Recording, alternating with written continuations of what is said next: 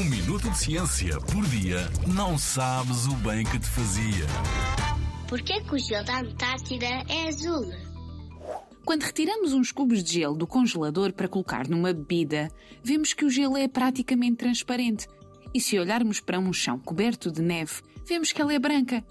Já o gelo dos glaciares, como os que existem na Antártida, têm por vezes diferentes tons de azul.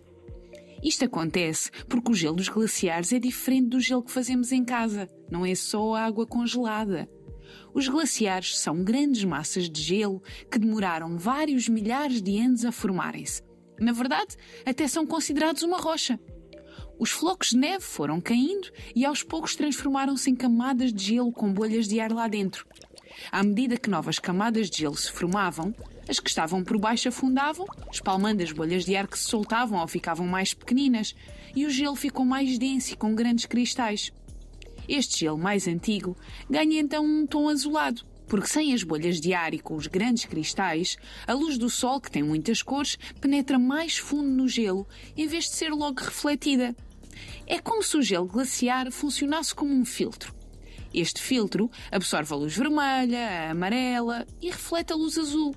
Por isso é que alguns glaciares são azuis e podem ser tão antigos que chegam a ter um milhão de anos. Para além do mais, como os glaciares também deslizam pelo solo, o seu gelo tem outros ingredientes. Se partíssemos um pedaço de glaciar para o colocar numa bebida, ela ficava com terra e outras impurezas. Por via das dúvidas, se um dia quiseres brindar com os pinguins na Antártida, o melhor é fazeres o teu próprio gelo. A receita é fácil. Basta juntar água.